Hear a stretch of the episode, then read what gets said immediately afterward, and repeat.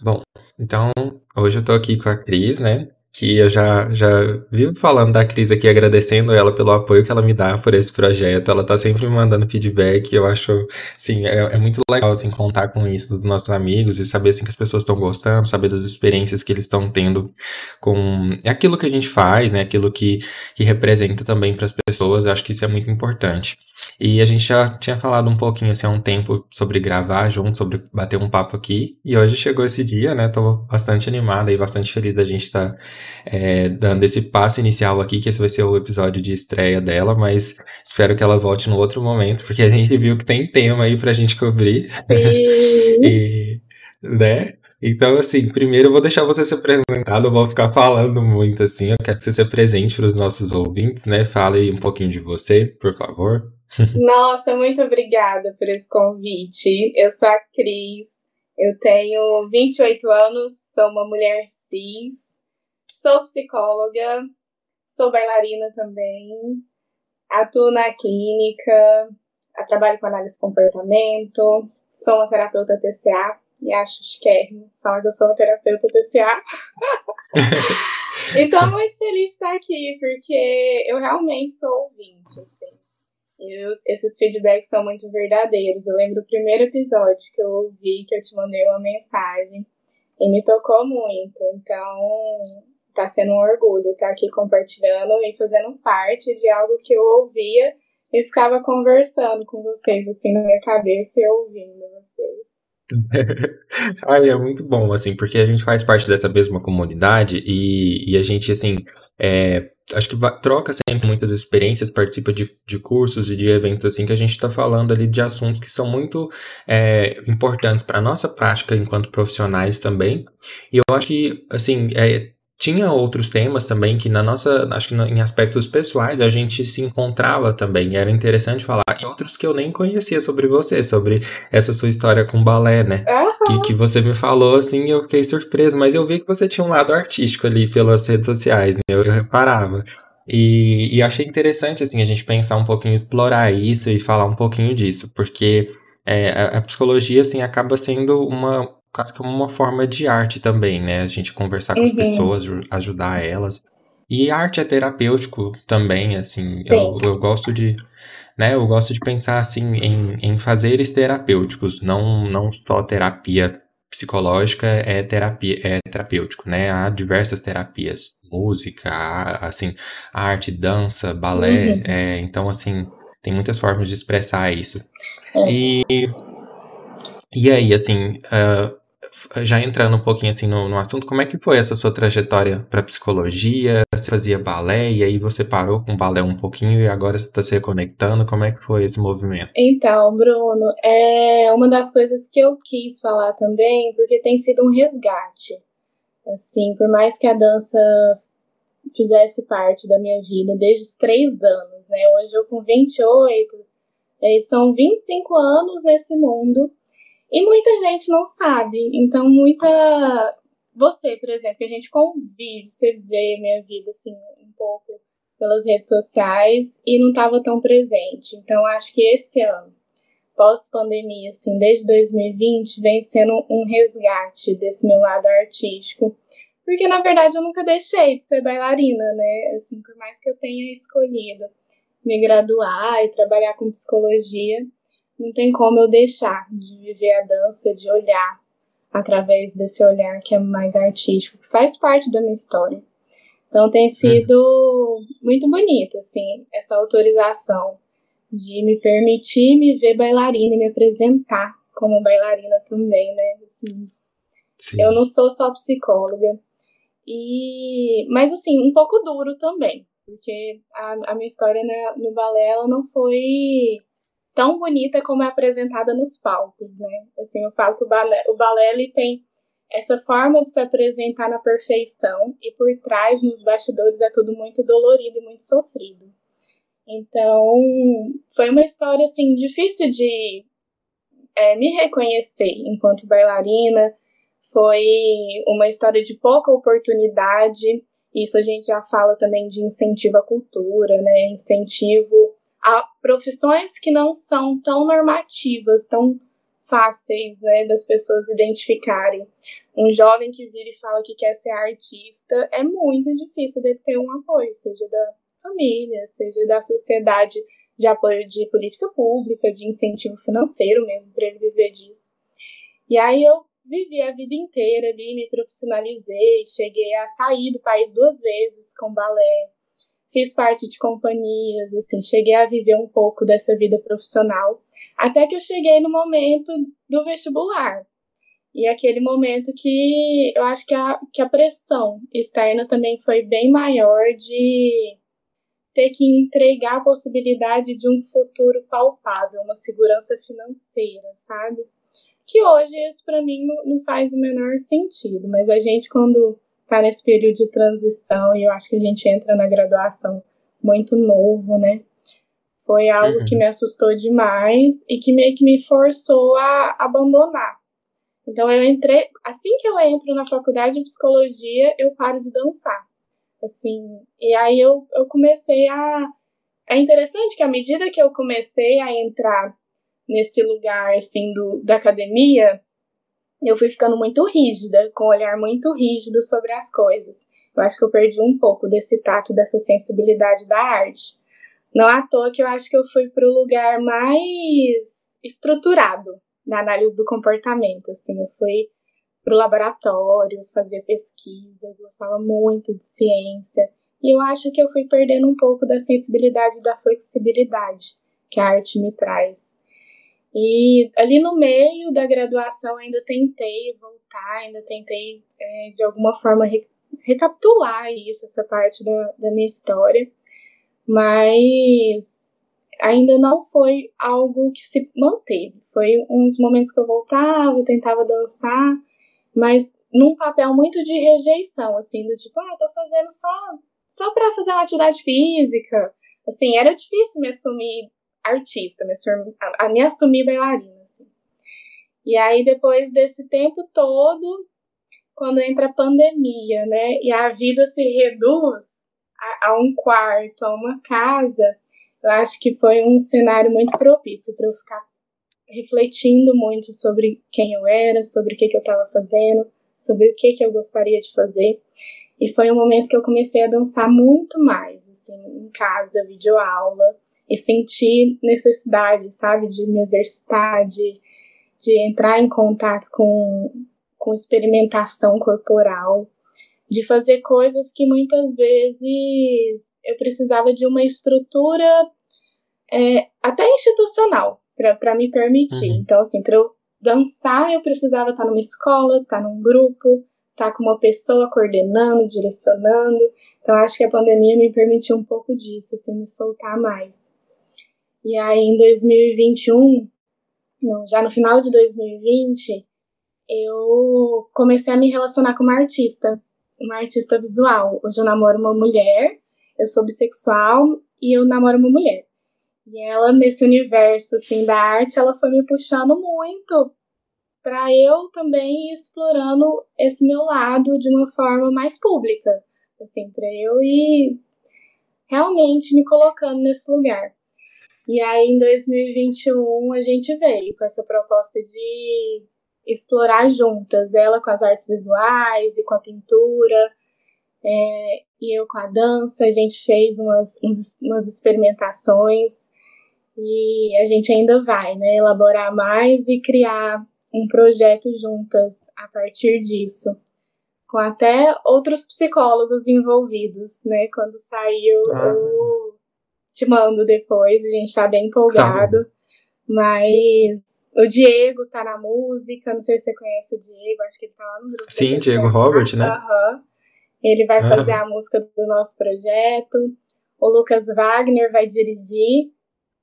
E, que massa. E, e, os dois psicólogos também, né? Então a gente tá fazendo esse, essas conversas e, e esse brainstorm, trocando essas ideias também de um ponto de vista sensível, né, de quem passou por essa graduação. Eu acho que a psicologia casa demais com a arte, né? Sim, sim. Com essa sim. sensibilidade, com essa forma de olhar. Eu acho que a, a arte é isso, ela te coloca para pensar e se conectar muitas vezes sem necessidade de palavras, né? Muitas vezes uhum. sem esse canal de, do racional e do, do, sentimento, né? Então acho que é essa conexão tudo a ver com o que a gente faz.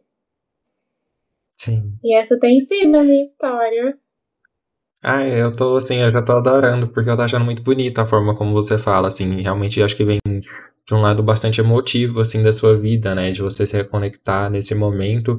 Eu acho que das, das transformações que vieram, assim, com a pandemia, eu acho que é, é, assim, é engraçado como o isolamento, ele nos colocou contra a, a parede, assim, com, com, com a gente mesmo, né? uhum. né? Literalmente em quatro paredes da casa ali, mas com a gente mesmo também, quase como se fosse um quarto de espelhos, porque a gente passou a se ver literalmente nas videochamadas, se ver mais, se conectar consigo mesmo.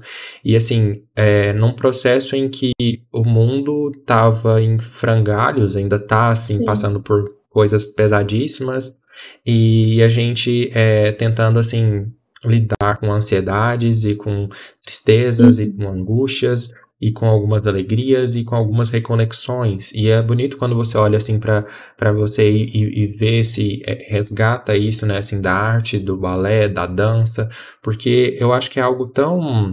Quando eu penso na dança, eu confesso que eu não tive muito contato na minha vida, assim, é, eu acho que em alguns momentos de privação, em que me privei de, de me expressar através da dança, por timidez, por, é, não sei, medo de julgamento, talvez, eu evitava, assim, dançar, nunca fui uma uhum. pessoa muito de me expressar a partir disso. Mas acho que nesses momentos da quarentena, assim, também, acho que eu passei a escutar mais músicas, escutar mais coisas, assim, e quando eu escutava músicas mesmo, tinha momentos que eu me pegava dançando aqui, assim, né?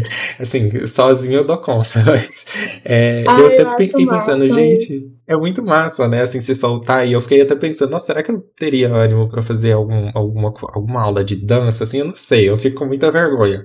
Mas eu até fiquei pensativo nisso. E, e, e um outro processo assim engraçado relacionado a isso é que eu tenho uma irmãzinha novinha, ela tá com um ano e nove meses. Hum. E eu acho tão engraçado ela dançar assim do nada, tipo, toca uma música e o corpo dela agita, parece que é um comportamento inato, assim. E a gente, eu fico pensando, gente, a, a nossa relação com a dança é muito louca, Não né? É. Tipo assim, com o movimento. Assim, é essa permissão, né, de interagir com o corpo, de fazer esse corpo presente ali no que, que você tá sentindo e fazer o seu sentimento de alguma forma transbordar. E, e isso é tão é, primitivo, né? Algo que vem Sim. tão pequenininho, assim. O meu, o meu tem um afilhado também. Hoje ele tá com seis anos. E ele adora se expressar. Eu falo que ele vai ter um pé, assim, na arte. Ele faz umas caretas, ele mexe o corpo, ele quer que o outro veja ele mexendo, assim. E a forma dele se colocar de um jeito tão espontâneo que a gente vai perdendo, né? A gente vai se enquadrando. E eu acho que uhum. o corpo tem muito essa simbologia, né? De, de muitas vezes durante o nosso crescimento, a gente vai sendo podado e esse corpo vai sendo enrijecido, ele vai sendo colocado Sim. num lugar de pouco movimento, de uhum. enquadrar cada vez mais, né? De encaixe. Eu acho que isso que você, que você falou faz muito sentido até de estar tá sozinho e não se permitir que seja espontâneo. Tipo, bem, tem ninguém uhum. vendo. E ainda assim existe essa, esse constrangimento, né? Essa Sim. vergonha, esse lugar de inadequação consigo mesmo, com seu próprio corpo. Mas eu acho que é uma experiência muito legal fazer isso. Tipo, é, se permite é muito interessante. Você não, sabe, você adora. Você não vai uhum. ficar à parte com a ela e se permite num lugar que você tá confortável sentir isso e falar e fazer o que seu corpo quiser do jeito que vir. O que que vai sair disso? Como que você vai se sentir? E esse o que vai sair disso, às vezes a gente já fica pensando, né? Nossa, vai ficar feio, vai ficar esquisito, vai ficar, nossa, vergonhoso.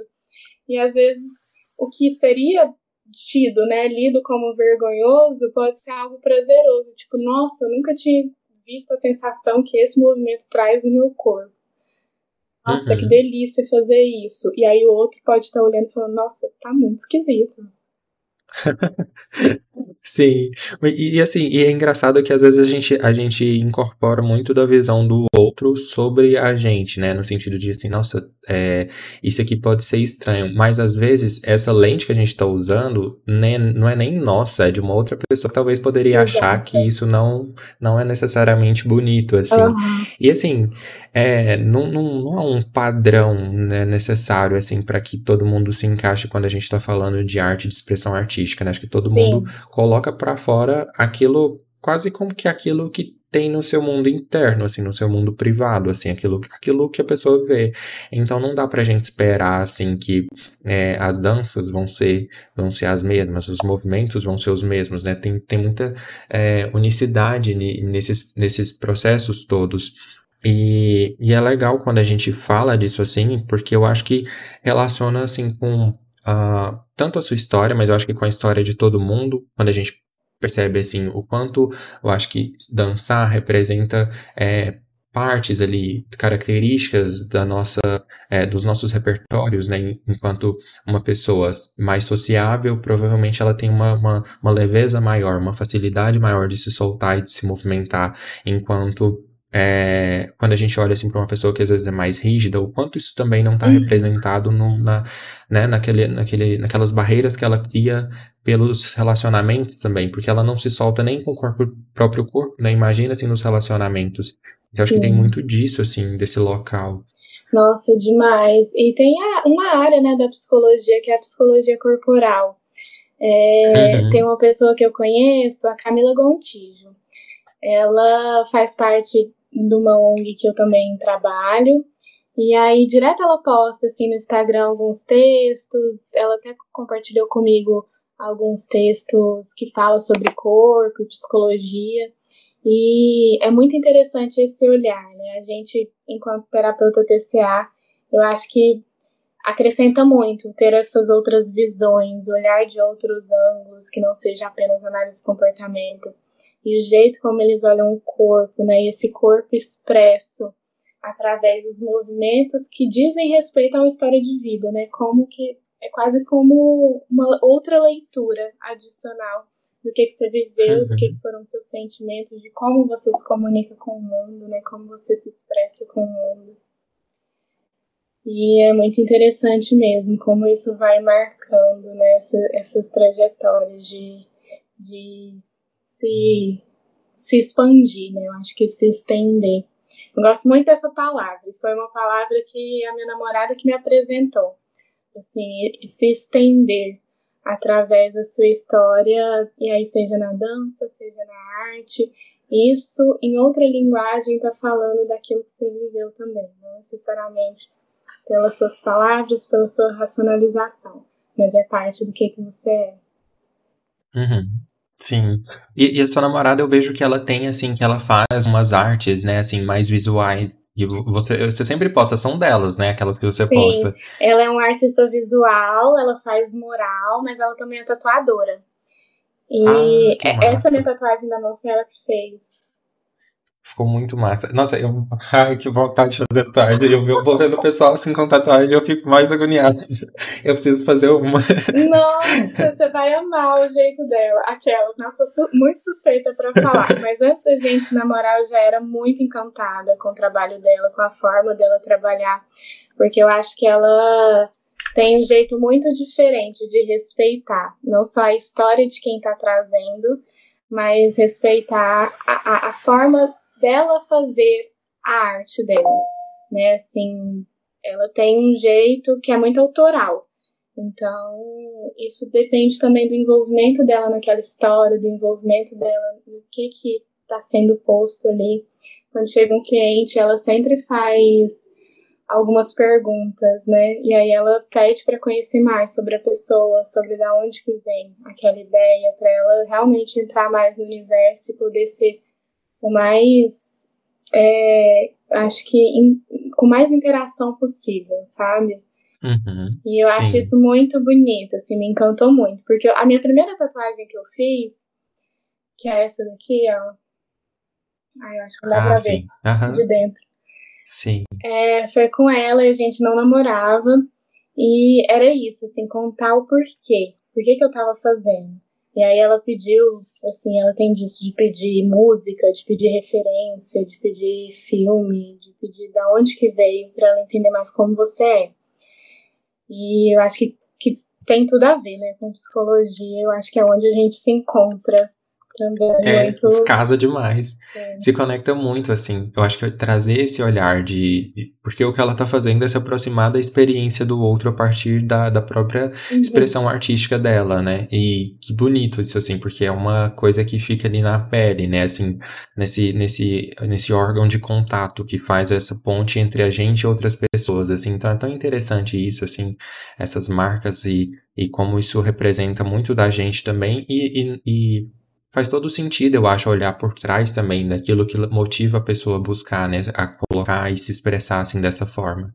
Eu acho que eu fiquei até pensando, assim, da sua perspectiva também em relação ao balé, assim, né, se você percebe o balé e a dança e, e assim tudo isso que a gente está falando, né? Assim, você percebe isso é, atravessando a sua prática clínica, assim, de alguma forma? Como que isso uhum. acontece? Sim, eu acho que como faz parte da minha história, é muito de pensar que a minha prática já foi muito rígida, porque eu também já tive essa postura extremamente rígida comigo mesma, com a minha forma de expressar. E hoje em dia eu acho que atravessa muito mais pela essa sensibilidade. Eu falo que eu sou uma pessoa muito romântica e muito idealista, assim. Eu gosto de me empolgar com as coisas, eu gosto de ver poesia nas coisas. E a minha clínica fala muito disso, de, de perceber é, nuances, o que, o que passaria despercebido. Eu acho que esse olhar artístico desde criança, né, tá envolvida nesse mundo de alguma forma, me colocou para perceber o que passaria batido, para dar atenção nesse olhar que seja mais sensível, para dar poesia onde seria tudo muito concreto. Eu acho que acabo vendo muito isso, assim, nos meus atendimentos, de brilhar os olhos, né? Eu acho que eu tenho essa postura de me encantar e fazer disso florido, sabe? Uhum. Encantador mesmo. E tem tudo a ver com a minha história na, na arte, né? De permitir essa flexibilização também, de me ver uma terapeuta mais flexível, mais aberta mais disponível, né, menos enrijecida. E hoje eu consigo Isso. ver assim. Pode falar, desculpa, eu te interrompi. Não, é, eu tava só pensando sobre isso mesmo, né? O, o, o quanto diz da nossa trajetória. É, eu não sei se você se conhece muito nisso também, assim, de sair de um jeito muito estruturado, muito uhum. automatizado e se permitir essas flexibilizações. Eu acho que até como resultado dessa flexibilização, e aí eu não sei o que, que vem antes ou depois nessa interação, mas me ver nessa postura mais fluida também tem muito a ver com esse olhar artístico. Sim. Como me permitir estar é. de novo aqui. E, e eu, eu fico até empolgado porque você está falando disso e eu vou me identificando assim nesses processos, porque eu acho que essa ideia assim de flexibilização é, e rigidez, eu acho que fala muito desse local da, da expressão, do, do movimento, porque assim, é, eu acho que eu mesmo, assim, quando eu me percebo na minha própria clínica, na minha, na minha carreira, assim, também, é, ao longo do tempo, eu fui me construindo enquanto uma pessoa mais, talvez, rígida comigo mesmo, mais uhum. fechada, né?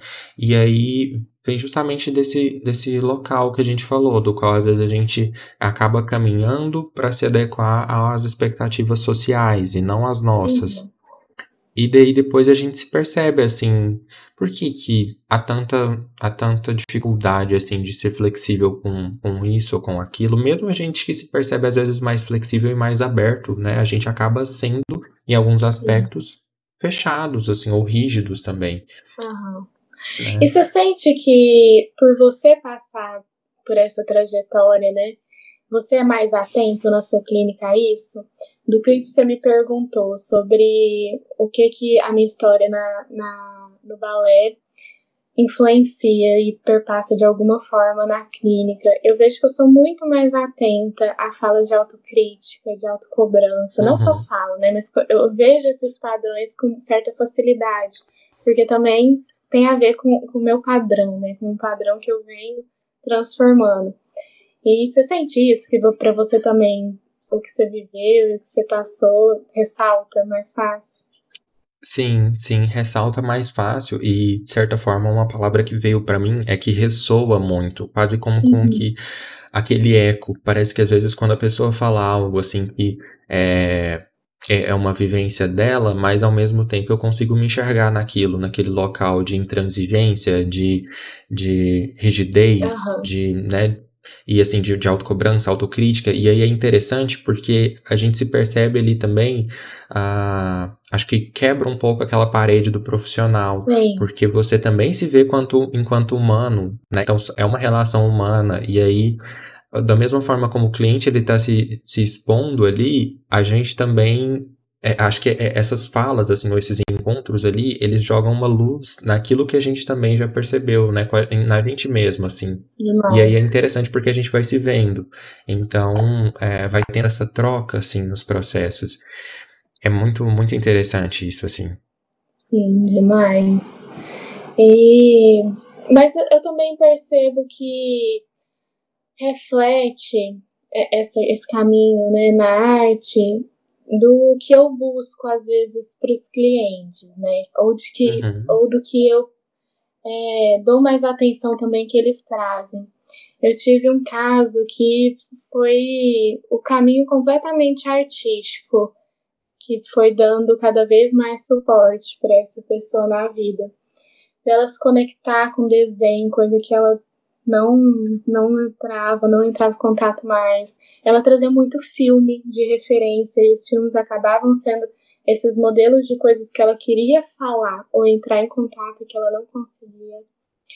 E a gente trocava muita arte, assim, eu mandava coisas que eu via na internet e que tinha a ver com a sessão. Então eu, eu vejo que isso vai enriquecendo, vai aproximando, vai deixando as sessões mais leves. É, com esse caso uhum. especificamente, isso aconteceu muito.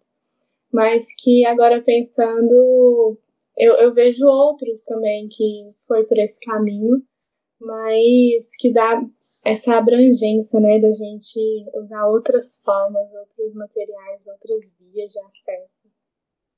Sim, sim. E é, é legal isso. É, você falou do desenho, eu até lembrei. É interessante, assim, que na minha trajetória, quando eu era mais novo, eu desenhava bastante, assim. Eu nunca fiz nenhum curso nem nada, mas eu gostava de desenhar. Sério? E, sério, assim, e era uma coisa que era tão forte, porque nas aulas, às vezes eu ficava desenhando ao invés de assistir aula. e aí eu fazia muito. Ensino médio? Ensino médio, assim, na escola, principalmente. Na faculdade, de vez em quando eu rabiscava, né? Tava o caderno ali, quando eu me pegava voando, eu tava rabiscando. Aí eu, eu me desconectei disso. Aí agora eu voltei, eu, tô, eu olhei aqui pro lado porque meu caderno de desenho tá aqui, eu voltei porque eu, eu peguei ele ali e falei assim, não, eu preciso estar tá com isso, né? Tipo assim, quanto tempo tem? Acho que deve ter tido anos que eu fiquei sem desenhar. Olha e era uma coisa que eu gostava tanto. E, e, e também é arte, né? Assim, também é, é, é isso, é colocar para fora, né? E, e o tanto que é legal, assim, eu vou tentar me criar, colocar isso na minha rotina, porque eu acho que isso também ajuda, assim, nesse processo de, de construção, assim, de manutenção também da saúde mental. Fazer essas coisas, assim, que ajudam a colocar para fora, que ajudam a, a, a, focar também em alguma coisa específica, né, e, assim, algo mais é, íntimo, talvez, porque é algo tão individual, né, isso. você se dedicar ali àquele, àquela atividade, e Assim, é, é isso, até lembrei de, de, disso do desenho. É, e eu acho que essa palavra é muito interessante mesmo, assim, pegar coisas que são suas, que, que fez uhum. parte algum momento da sua história e ter essa individualidade ali naquela atividade, do tipo, não, eu desenho. Ah, tá, mas você vive disso? Tipo, não, pouco importa, tipo, eu desenho, isso é meu, isso faz parte da minha vida. E, nossa, eu acho que vai passando, né? A gente vai deixando. Tipo, o meu irmão, ele tinha uma trajetória também nas artes visuais. E ele era muito bom, assim, ele gostava de fazer isso, hoje ele é adulto, né? É, é pai, e sumiu completamente da vida dele. E é uma coisa que eu sempre falo, assim, nossa, você desenhava, você era do mundo da arte, cadê isso? E parece que ao mesmo tempo que ultrapassa, né, essa fronteira de ser adulto, automaticamente muita coisa some. Então, desenho já não pode perder tempo com isso, né? Tem que trabalhar, uhum. tem que viver a vida. Não pode desenhar, não pode pintar um muro de novo. E é, é muito do que eu vivi no balé, né? Também. Sim. Tipo assim, ah, não, agora você é psicóloga. Agora você vai viver a vida, ter um emprego, se formar e aí agora você não tem tempo mais pra isso. Ai, nossa, e assim, eu, eu tô, tô gostando da gente. Pra mim é interessante estar falando disso, porque eu tô, eu tô olhando para trás, assim, para muitas coisas, assim, da minha vida que são da arte, tipo, coisas que eu não sei nem se eu já falei muito assim, mas, por exemplo, eu, eu já fiz teatro na, na minha, na, ali na adolescência, pré-adolescência, na escola, né? Sim, e aí também é uma coisa assim, agora que eu tô parando pra pensar o tanto que eu fui ligado uhum. à arte. E, e foi uma coisa que é, é engraçado porque é, acho que eu sempre assim também fui de alguma forma encorajado. Eu lembro que pela minha mãe também, assim. É, mas ao mesmo tempo, eu, eu não sei, eu acho que eu nunca parei para resgatar da onde eu perdi, da onde eu me afastei um pouco disso, né? Ah, mas ainda bem que acho que eu já tenho um pé ali, então acho que fica mais fácil de voltar também para esses locais, assim, de, né, nossa. Bruno, você lembra a primeira interação que a gente teve no IGAC? Deixa eu ver. Ó, oh, você acho tava sentado ah. na primeira cadeira, assim, da sala de pós-graduação. E aí, eu já tava te vendo há muito tempo e eu ficava assim, gente, eu conheci ele de algum lugar. E na minha cabeça só vinha coisas artísticas, assim. E aí a primeira coisa que eu perguntei para você foi se você era da dança. Eu falei, você te conhece em algum lugar da dança? Agora eu lembrei. Aí você, não, não fiz nada de dança. Aí eu, nossa, mas eu conheço ele. Ele tem alguma coisa assim, ele não é da psicologia que eu conheço ele. E não era, né? A gente não foi da mesma faculdade. E eu ficava com isso na cabeça. Para mim, você tinha alguma relação com arte, de alguma forma. Olha, que massa isso. Não, eu, e, realmente, assim, eu acho que eu, eu, não tinha chegado a falar disso, assim, mas é, eu fiz uma peça de teatro, ia fazer uma outra peça também. Fui de, do coral do é, Martins, Martins Sererê, né? Uhum. Participei do coral do Martins Sererê. Nossa, nossa, assim, muita coisa na, na minha vida era ligada à arte. E, assim, é, acho que trazer você para falar disso, assim, é, é, tá, tá, não sei, tá, tá fazendo ter vários insights, assim, com momentos da minha vida que eu tinha perdido ali, tinha deixado para trás. E te ouvindo, me veio esse pensamento, né, é, dessa autorização artística para criança e para adolescente, né, desse incentivo e dessa permissão mesmo Tipo, não, uhum. aqui é para ele se expressar, vai fazer bem, e é muito incentivado. E aí, na medida que acontece esse caminho da profissionalização, da entrada no mundo adulto, some, né? Tipo, você virar Sim. e falar, ah, eu não sei onde que, que eu perdi isso. Mas parece que todo mundo tem umas pinceladas ali na, na infância, tem esse incentivo, esse caminho de algum jeito e vai se perdendo à medida que o trabalho vai tomando esse lugar. É, e, e, agora, assim, olhando para isso também, eu percebo que eu fui talvez me fechando mais no momento em que eu fui me afastando desses, dessas, dessas expressões, assim, porque era livre, era libertador. É, e, e acho que no momento em que eu me desconecto disso, porque eu fiz uma uhum. mudança de cidade e tal naquela época, era bem assim pré-adolescência ali mesmo. Acho que nesse processo todo de mudança na minha vida, eu fui me afastando disso e fui perdendo contato, né, assim. Uhum. E aí, acho que acho que no momento da pandemia eu, eu olhei para trás assim para muita coisa e, e, teve esse momento também de me ver na ouvindo música e dançando e isso tem muito a ver também com autocuidado porque era um momento de relaxamento assim era muito terapêutico né uhum. e assim pandemia a gente não, não, acho que a coisa talvez uma das palavras que a gente está mais falando assim talvez é, é, é, saúde mental é autocuidado né é isso assim uhum. e e o quanto isso né ajuda nesse sentido sim e, então para você não foi necessariamente nessa transição da vida adulta né mas é. você viu o impacto disso, né? Da falta que tá em contato com essas vias artísticas te fez fechar para o mundo. Foi, sim, eu acho que eu acho que foi assim, é, tá muito tá muito relacionado a isso, a esse desligamento ali quando eu mudei de cidade, quando eu deixei de, de, de fazer isso assim, é, de, de fazer teatro, de uh, estar no coral, de buscar assim, né, uh, outras outros locais que ofereciam isso, realmente eu fui acho que me fechando ali também. Claro, provavelmente tiveram outras variáveis uhum. que determinaram uhum. isso. E na vida acadêmica, muito também, assim, daquela rigidez que a gente percebe no meio acadêmico, né? De uma questão de tentar construir uma imagem profissional. E a gente, Sim. acho que vem de uma época ainda que a imagem profissional era muito aquela imagem mais rígida do profissional, é, mais, né? assim, sério, isso. E, uma imagem quase que arte, né? Eu acho que ainda é, quase que... vem da Alfa, e a Alfa tem toda essa postura né, de negócios, né? né? Uhum. Eu acho que também. É, nossa, eu ia falar alguma coisa, eu me perdi aqui, mas depois eu lembro.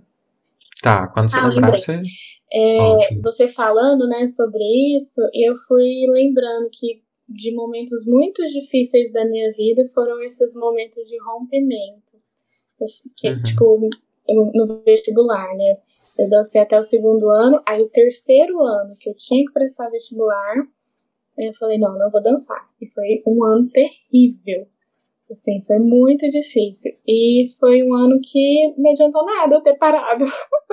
Porque eu prestei a prova da UFG, eu passei na primeira fase, chegou na segunda fase eu não passei. Então, assim, eu abri mão de uma coisa que era muito importante para mim e foi um não passar muito emocional. Sabe quando fica na trave, assim? Então eu vi que foi uma questão muito, muito pouca, sabe? De, ter, de ter chegado até lá. E aí agora lembrando, acho que tem tudo a ver com isso, assim, de abrir mão de algo que era muito importante para mim de alguma forma, né? Ontem eu conversando Sim. com o Nicolau e a gente discutindo sobre um caso. E aí ele até retomou essa fala que ele trouxe para o podcast. Assim, o cliente está fazendo o melhor que ele pode no momento e o que ele está fazendo é importante, tem função para ele.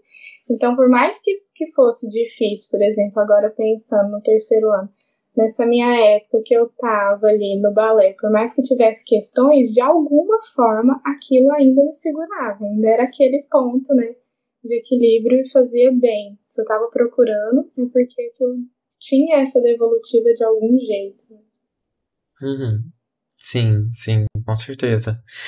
É, e assim, uh, eu, eu acho que a gente vai falando disso assim e vai sendo tão legal, né? É, é, acho que é interessante ver também como uh, essa falar disso, assim, falar desse local, parece que é, é quase um como não sei, assim, dá uma sensação de paz também de olhar para essas coisas e pensar assim no quanto isso é, passou pela nossa vida, atravessou assim diversos momentos e a gente não se conhecia nesse nesse local assim, né, sobre isso, sobre essas coisas. É, e é, acho que é interessante assim ter a oportunidade de estar tá falando disso também. Um pouco antes, você tinha falado um pouquinho da sua ONG. Eu quero pegar isso daí para a gente poder abordar também uma outra pauta que eu acho que é muito importante para essa nossa conversa, que vem dessas questões né, de identidade e de sexualidade e de saúde mental também. Fala um pouquinho sobre a ONG, sobre esse projeto aí, como é que é? Pois é, é a ONG Farol. Eu faço parte de uma das diretorias, é uma ONG grande, ainda bem.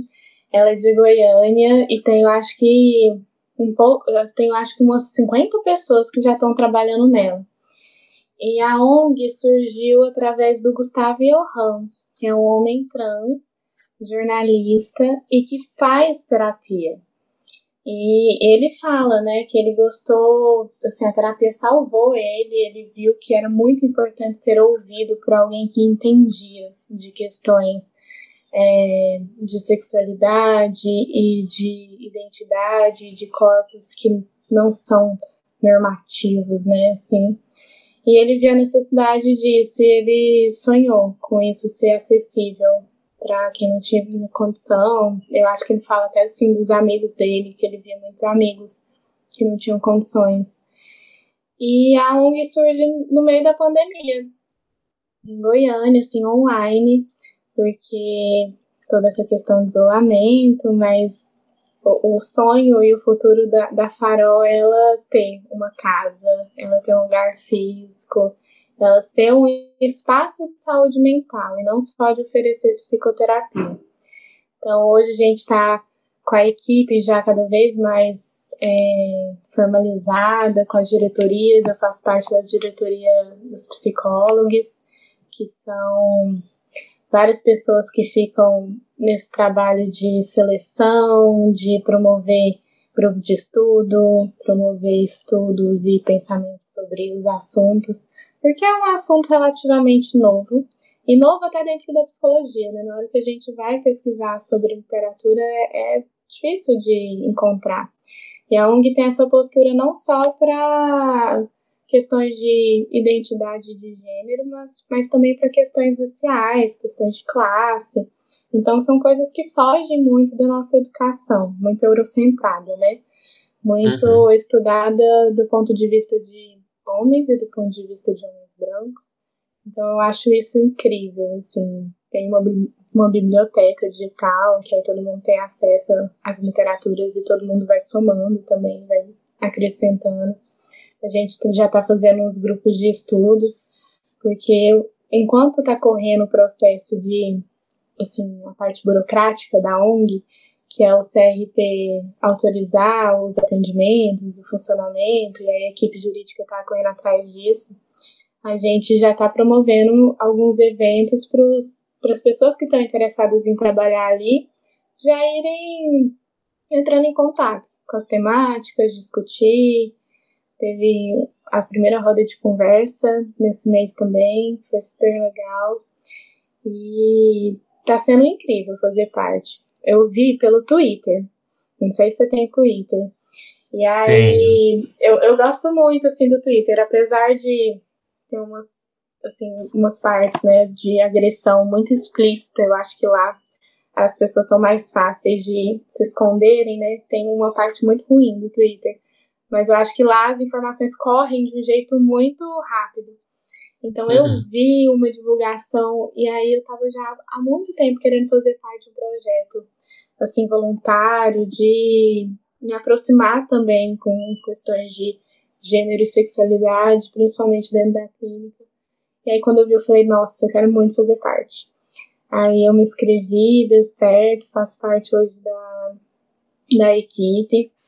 E tem tudo para crescer, assim, para virar muito mais do que só oferecer esses atendimentos psicológicos gratuitos, mas o Gustavo e o projeto inteiro, né, a Farol quer que vire um espaço de saúde mental, que tenha, por exemplo, aulas de dança, aulas de teatro, de línguas, assim, um espaço para a comunidade se sentir pertencente, né, para ser esse hum. espaço seguro que precisa muito, né, assim, falando Sim dessas minorias e falando de, de da comunidade LGBT, é, precisa muito desses incentivos que muitas vezes não vão vir pelo poder público, né?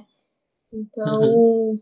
podendo ter e fazer parte disso, né? Eu acho que essas gerações, a nossa geração e a geração mais nova, acho que elas estão muito mais empenhadas em fazer mudança com o próprio trabalho, fazer parte desses sonhos, dessas vontades de ver um mundo melhor.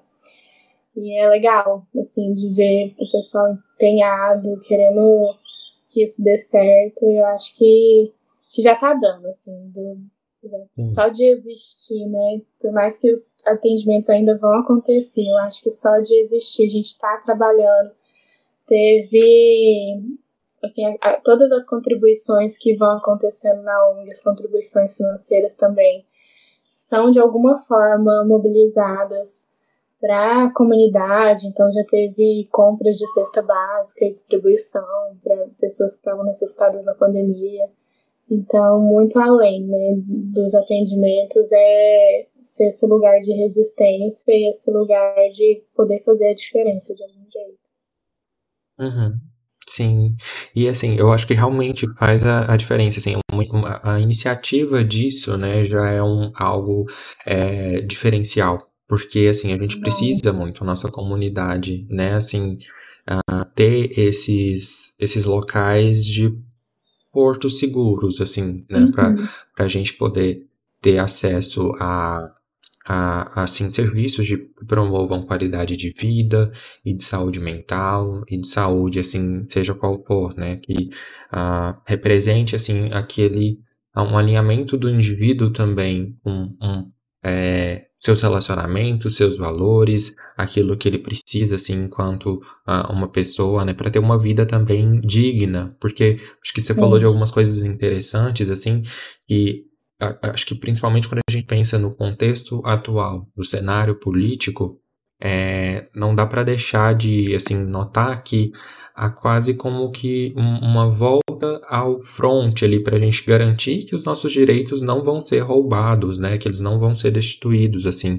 E porque assim é, é um governo que claramente é, se posiciona contrário, né? De uma forma assim, bastante é, homofóbica e racista e xenofóbica. Então, assim, essas minorias, eu acho que a, a gente precisa se unir, né? Minorias, assim, ao, ao, usando o termo, né? Porque, na verdade, não tem nada de minoria quando a gente é, para é, É aquela analisar. minoria psicológica, não a demográfica, Isso, né? Exatamente. É aquela exatamente. minoria da opressão, de, de estar Sim. nessa condição de submissão e de exclusão, né? De não fazer parte de um privilégio, de uma ascensão política, social.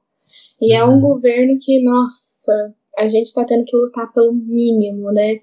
A gente uhum. retrocedeu muito e, e fica cada vez mais urgente que exista essa postura de resistência, de incentivo, e é bonito demais ver que isso está vindo de jovens, né? Que isso está vindo, uhum. assim, do futuro.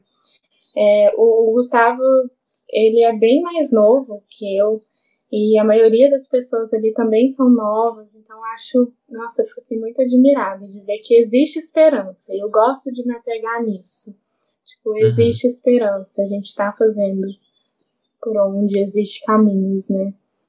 Porque se Sim. a gente pega para olhar essa realidade, esse governo do jeito que tá, e a possibilidade de, sei lá, tipo, fechar congresso e a gente viver um golpe, a gente vai escalando, né, na, nas, nas realidades que são extremamente assustadoras. Nossa, e eu acho que isso que você falou, assim, é, eu, eu me lembro de quando, ah, assim, dois, dois processos. A eleição do Trump em 2016, um momento, assim, que pra mim foi bastante marcante. Lembro. Nossa, Bruno, eu lembro de ver na TV. Eu lembro onde eu tava assistindo. Sim. E já era muito assustador, né? Pensar que é, era, Estados era Unidos... o sinal, assim. Acho que era o começo de tudo. Não, e eu lembro, assim, de pensar, nossa, tá lá nos Estados Unidos, mas me impactou como se fosse aqui. E aí eu pensando, tipo, é muito absurdo que isso esteja acontecendo. E aí na hora que chega no Brasil, parece assim, ó, que minha cabeça rachou no meio. Falei, pronto. A gente chegou no, no buraco, não acredito. Acho que ainda é difícil, assim, acreditar que a gente está num nível tão absurdo de negacionismo, de incentivo ao ódio, né? De uhum. se colocar tão abertamente, né? De, assim, tá autorizando, é esse governo que autoriza você uhum. ser a pior versão, a versão mais criminosa de um ser humano. Porque, além de tudo, juridicamente ainda é crime, né?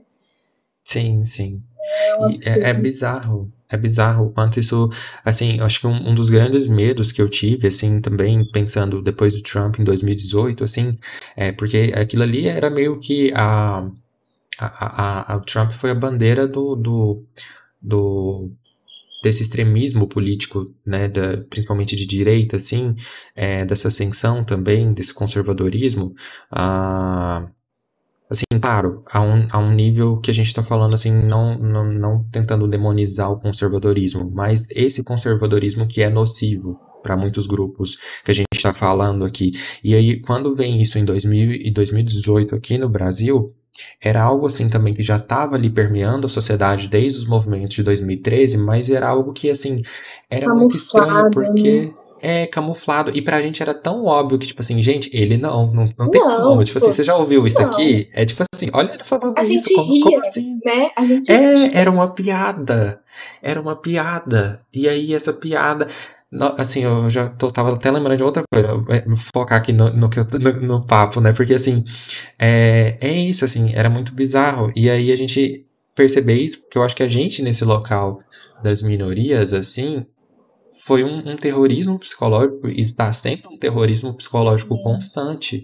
Sim. E aí um contexto de isolamento pela pandemia, que já é um contexto que prejudica a saúde mental e a qualidade de vida, imagina para essas populações em que é, vão, vão sendo atravessadas por essas violências rotineiramente, uhum. né? Então, assim...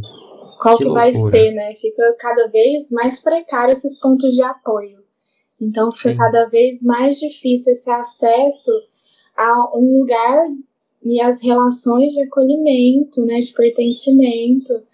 E na pandemia, né, e ainda nesse governo, é tipo dois combos absurdos para destruição da saúde mental. Então, prover, né, esse lugar de incentivo à psicoterapia, a a comunidade sendo fortalecida fica ainda mais urgente. É, Sim. é a gente nadando contra a maré nessa loucura toda que a gente está vivendo, que se chama 2018 para frente. Né? A gente achou que não ia uhum.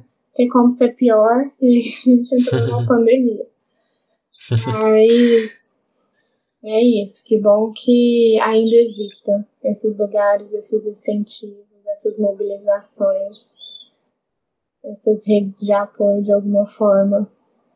Sim, é porque eu acho que quando a gente fala disso assim, é, por exemplo, a gente fala de saúde e falando de saúde mental, é, eu gosto muito de entender de uma perspectiva mais monista, assim, que integrada, né? Porque assim, não, uhum. não dá para ficar dividindo tudo. Quando a gente fala de saúde, é, assim, e saúde mental, por exemplo, é, é, claro que envolve todo o contexto sociopolítico da pessoa, envolve saúde física, envolve saúde financeira, envolve aquilo ali tudo. E de populações que já vêm sendo marginalizadas, né, e, e, assim sofrendo com agressões assim históricas, uh, isso fica mais gritante e aí assim estar nesse local de uma crise social que a gente está vivendo uhum. é muito mais gera muito mais insegurança, porque eu estava até lendo recentemente é, uma matéria do G1 falando disso, né, assim, de como às vezes as populações LGBTQ e a mais, é, assim, muitas vezes na pandemia já estão no local de isolamento, Sim. ou às vezes precisaram voltar para casa de pais que Exatamente. às vezes não aceitam, não lidam bem.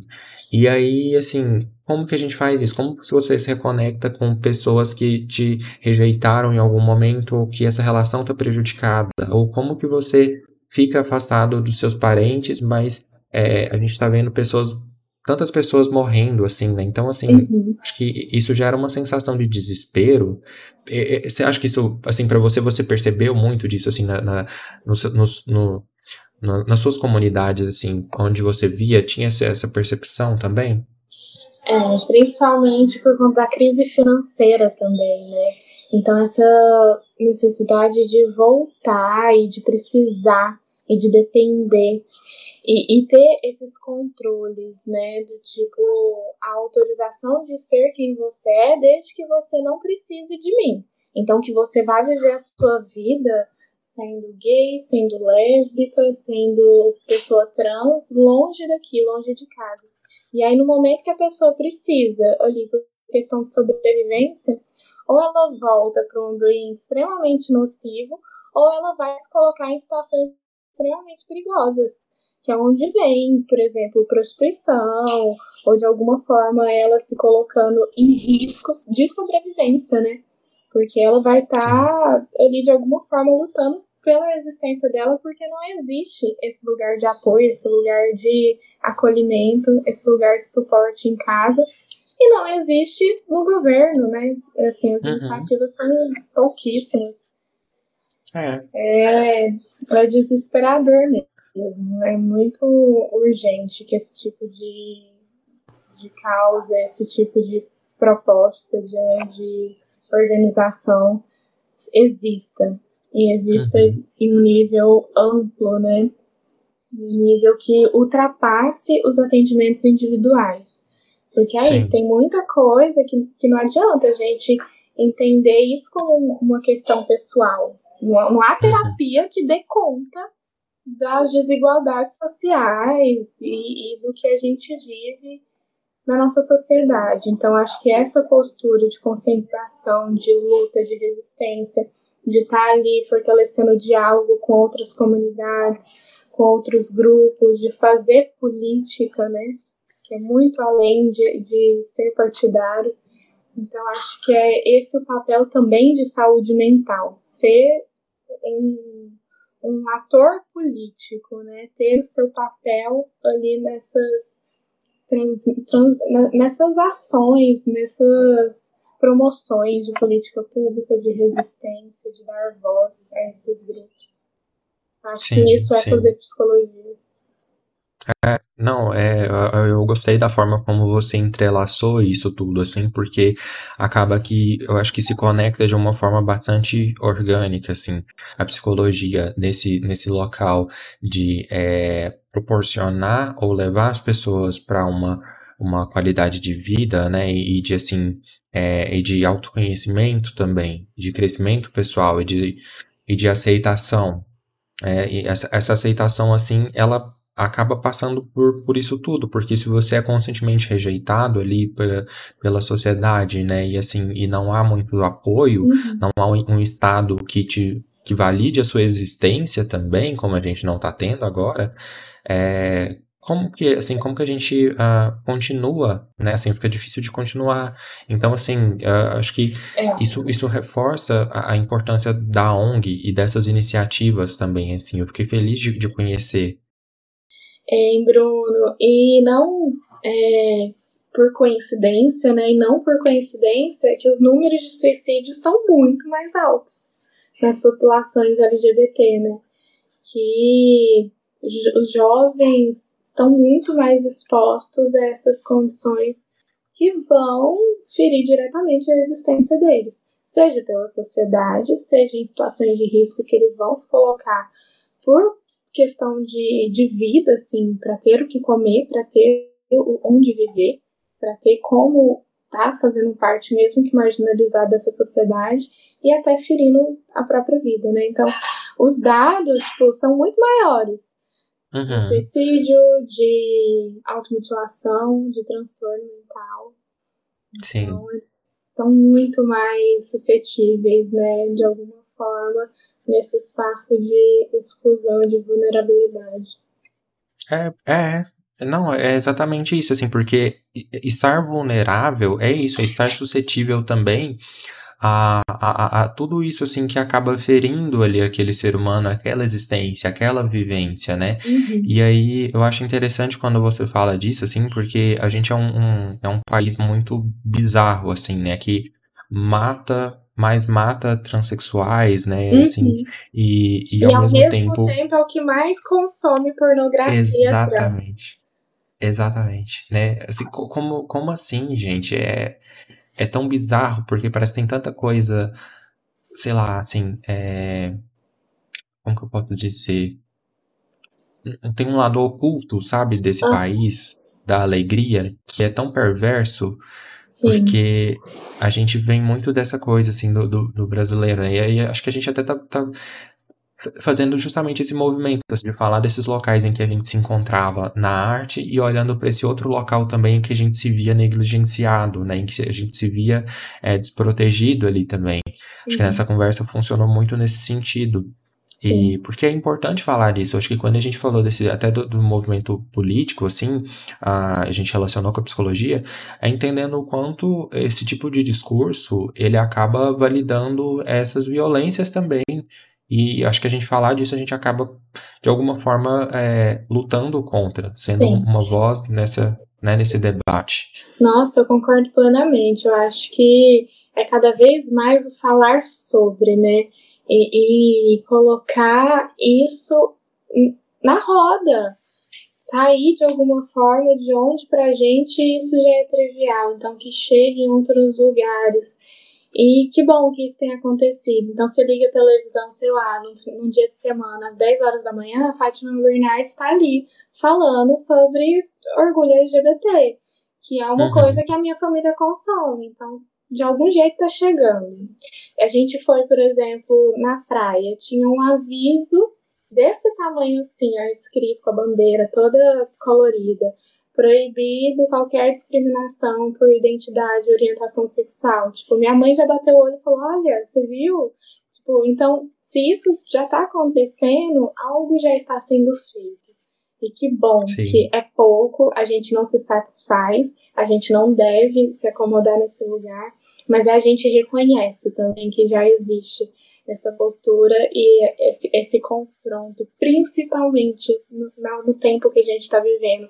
E que chegue 2022 logo, que eu, é tudo que eu quero, assim, esse país vacinado, a gente comemorando umas eleições, Lula no poder, se Deus quiser.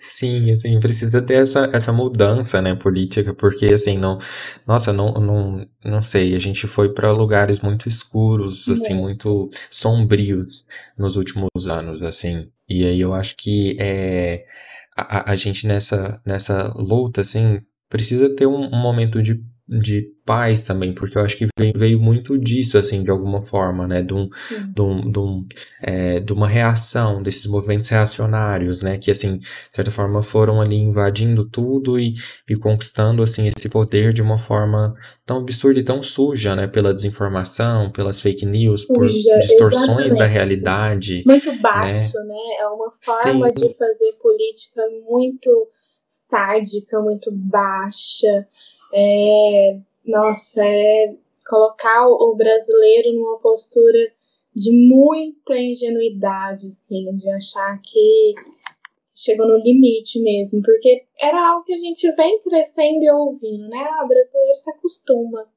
Ah, brasileiro tá tudo bem, assim, as coisas acontecem, a gente deixa passar. Mas eu acho que o que tem acontecido nesses quatro anos de governo Bolsonaro é o ápice é o limite de tudo, né? É uma pessoa literalmente num horário nobre fazendo um pronunciamento de um presidente da República e mentindo descaradamente, mentindo dados, uhum. ocultando dados de morte, assim, é, enfrentando, né, e ridicularizando e diminuindo o trabalho de uma mídia. Então acho que a gente chegou a, a todos os limites possíveis do que seria tolerável enquanto brasileiro assistindo e vivendo política.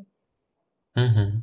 Sim, é, eu acho que eu acho que você falou tudo, assim, quando uh, você traz isso, porque uh, a gente chega num ponto em que é esse ápice em que há coisas também que não, assim, que a tolerância não, não consegue cobrir, né? Porque tem o intolerável não, não pode ser tolerado, to, é, tolerável também.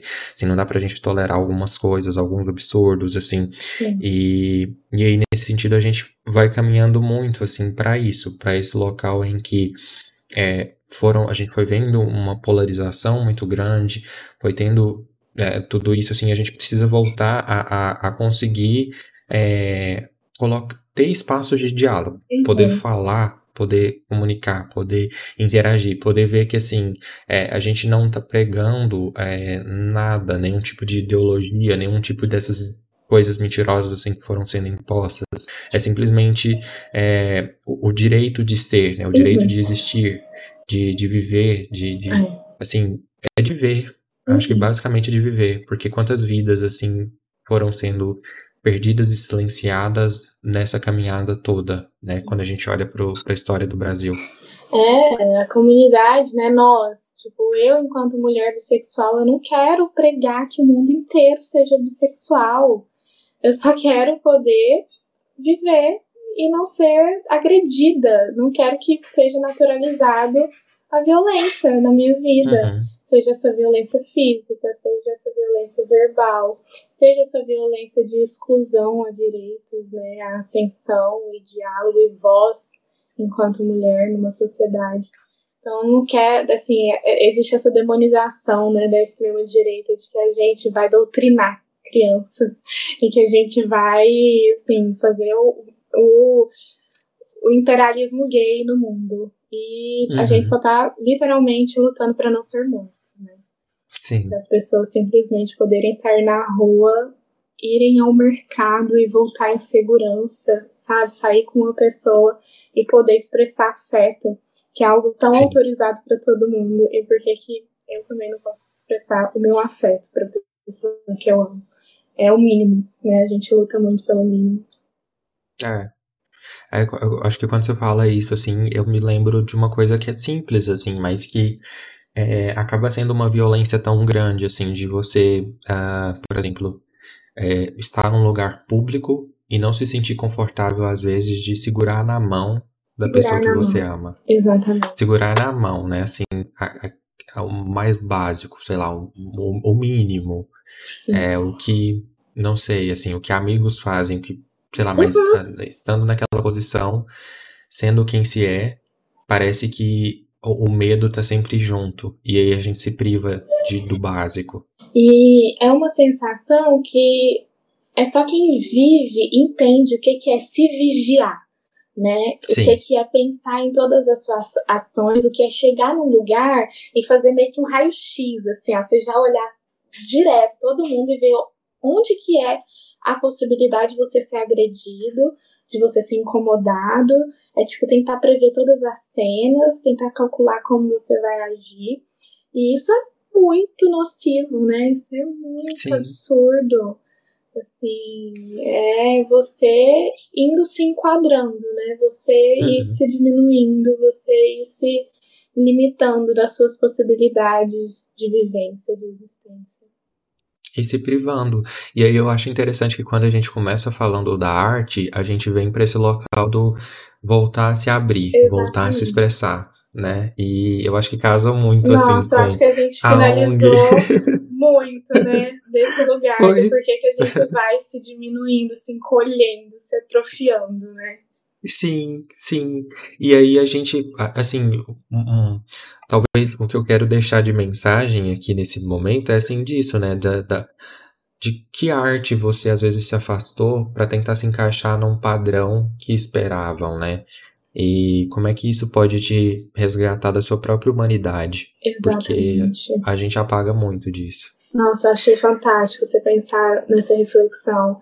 Assim, qual, qual que é o espaço e a sua forma de se conectar com você, que você tem essa autorização de expressão de quem você é, né? Uhum. E você falou que estava querendo muito fazer umas aulas de dança.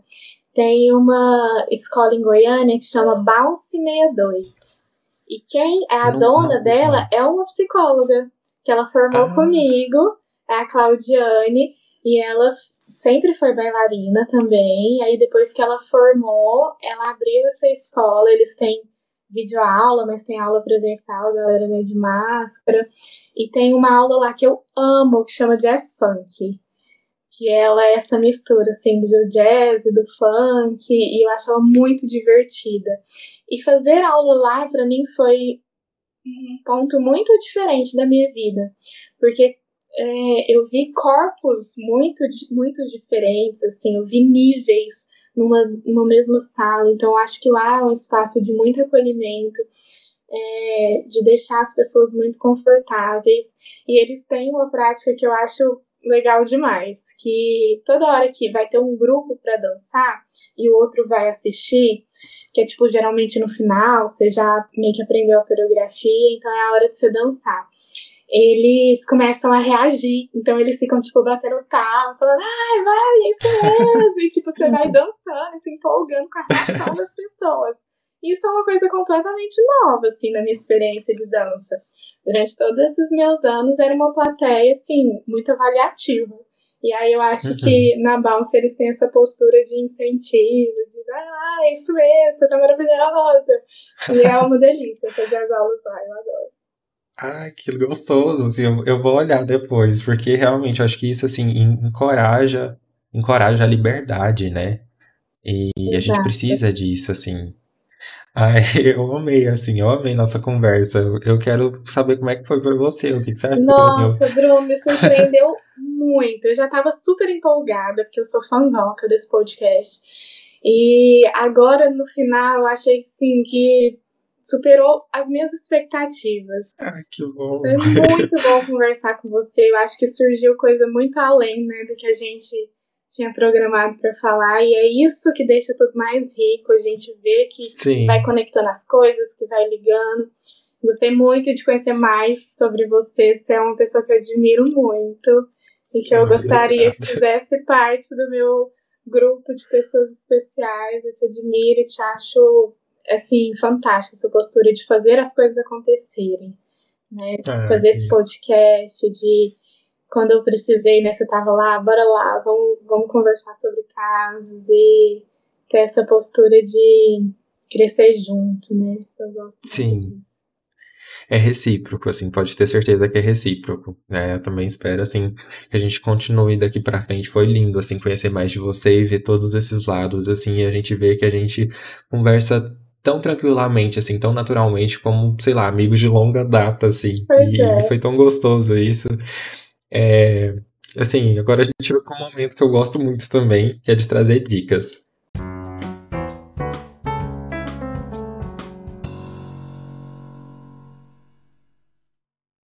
Né, o unboxing é esse momento final para a gente indicar as coisas. E eu quero que você indica a, a ONG também, indica suas redes, pode indicar o que você quiser.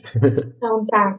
Eu, eu ainda tô descobrindo como eu vou funcionar na rede social. A minha história com rede social não é das mais é, fáceis, assim, de me expressar lá. Mas no Instagram, o meu arroba é Cristiane, três underlines Alexandre. A ONG Farol é arroba farolprojeto.ong, que lá tem todas as informações, como contribuir, como fortalecer. Eu gostaria também de indicar o Instagram da minha namorada, que eu acho um artista incrível, eu gosto muito, né? Eu falo pra ela que mesmo depois de quase um ano de relacionamento, eu ainda me pega stalkeando o Instagram dela. Tipo, quando eu vejo, eu já tô lá embaixo, porque eu gosto muito de ver é, os processos, de ver as tatuagens, as histórias. E é arroba carneiro INK de tatuagem, carneiro Inc. E eu tinha separado mais um Instagram, que é de um artista que eu gosto muito. Eu já usei em terapia, de vez em quando eu vou lá e dou umas é, refletidas na, durante a, a, os momentos que eu tô pensativa sobre algum caso. Ele tem muito essa conexão com psicologia, principalmente com psicanálise, que é o Suzano Correia. E ele tem umas artes muito fortes, muito intensas, assim, me toca demais. E o arroba dele é o nome tudo juntinho. Então é Suzano Correia. Ah, e essas são as minhas dicas. Arrasou nas dicas. Eu, assim, eu vou, eu trouxe uma, eu tava pensando no que indicar e eu tava lembrando que recentemente eu, eu escutei um podcast que eu gosto muito, que eu gostei muito, que é uma série assim finalizada e tal, mas foi muito interessante, eu acho que casa de certa forma com um pouquinho do que a gente for, conversou aqui desse aspecto político, porque acho que todo mundo sabe que eu amei o retrato narrado e, e daí eu considero eu esse que eu vou indicar. É muito e bom. eu te mandei mensagem, né, quando você fez o episódio eu falei, puta que pariu, foi assim. Sim. Nossa, zerou a vida podcasts. Foi. Foi muito bom. E assim, um outro que, que eu escutei agora, que eu tô assim também, nossa, apaixonado, é o, eu, eu considero quase como uma continuação ali disso, né? Porque é o A Vida Secreta de, do A Vida Secreta de Jair, se eu não me engano. Eu não sei, acho que é assim, A Vida Secreta de Jair. É da conheço. Juliana Dalpiva. Ele é da Juliana Dalpiva, que é uma repórter. Ela foi atrás de investigar sobre as rachadinhas do governo. E descobriu que talvez quem começou com as rachadinhas foi o Zero, né? O Zero Zero ali. O, o excelentíssimo despresidente. Então, assim, tem muitas revelações, tem muitas coisas, assim, áudios inéditos, né? Falando sobre, pessoas falando sobre quem fazia quem começou com isso, né? Então, assim, é, é chocante. E eu acho que é uma continuação realmente do retrato narrado. Eu vale a pena, tipo. saber disso. Eu não sabia, eu acabei de abrir. Eu tô assim. Nossa! Você vai gostar. São só quatro episódios, mas assim, é cada revelação, sabe? As pessoas, áudios assim, inéditos e coisas assim, que, que vão mostrando que talvez esse governo, assim, que nunca, que não teve corrupção, né? Talvez ele não seja tão assim, é, não corrupto, né? E Hum, assim, eu, eu deixo aí para o pessoal ouvir e tirar as próprias conclusões também. Deixa essa bombinha aqui. Nossa, É isso, achei Cris. muito foda, gostei muito. Eu já tô aqui, ó, viciada em algumas coisas, querendo já começar a ouvir.